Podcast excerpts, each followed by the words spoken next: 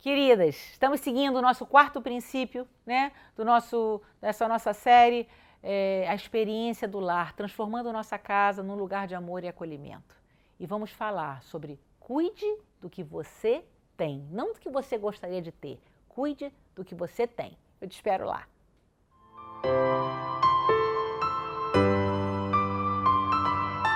Olá, queridas. Esse é o nosso último programa da nossa série A Experiência do Lar, em que, quando eu tive a oportunidade de, de, de participar desse intensivo com a Dev Titles em Dallas, eu aprendi muitas coisas. E eu tenho que confessar a você que esse princípio, princípio do cuide do que você tem, é um princípio que muda a nossa história, porque muda a nossa forma de enxergar a nossa vida.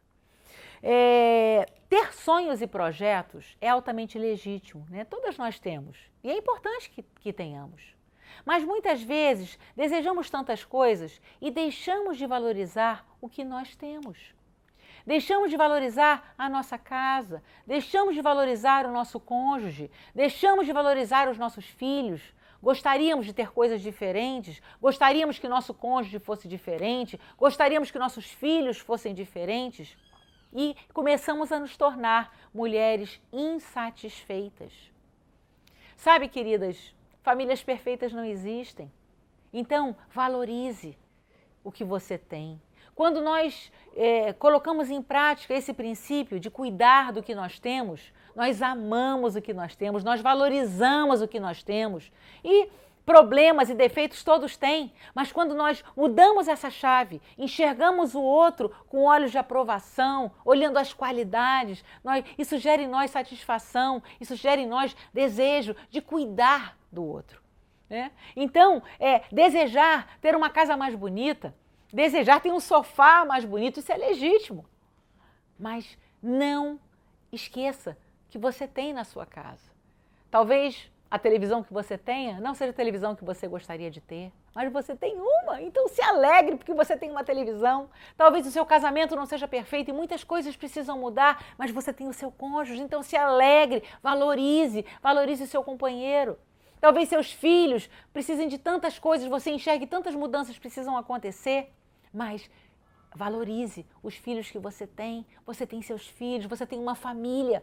Então, o princípio de cuide do que você tem te leva a amar o que você tem, te leva a valorizar o que você tem e buscar crescer, buscar relacionamentos mais saudáveis, buscar até bens materiais diferentes. Ah, eu quero uma casa mais bonita, eu quero uma louça mais bonita, né? É tão, tão, eu amo louça. Então, assim, querer uma louça mais bonita é legítimo. Mas se você tem uma, uma louça simples, mas você ama, você cuida, isso traz satisfação para nós e nos torna mulheres mais felizes. Não permita que a insatisfação do que você tem te faça desvalorizar. Porque a palavra de Deus nos ensina que quando somos fiéis no pouco, o Senhor nos coloca sobre o muito. Então, que eu e você possamos ser mulheres que usam o que têm, cuidam do que têm e amam o que têm. E essa sensação e esse sentimento de valorização, de amor, de satisfação vai nos levar a tornar o nosso lar um lugar de amor e de acolhimento. Eu tenho alertado sobre isso em todos os programas, né? Muitos lares se tornaram dormitórios, muitos lares se tornaram refeitórios e os corações são formados nos nossos lares.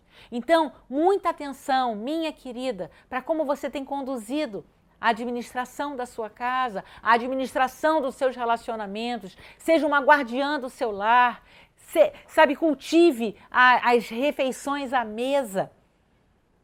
Cuide do que você tem e pratique o princípio do também. Vá além, se supere e crie no seu coração e no ambiente do seu lar acolhimento, amor e paz.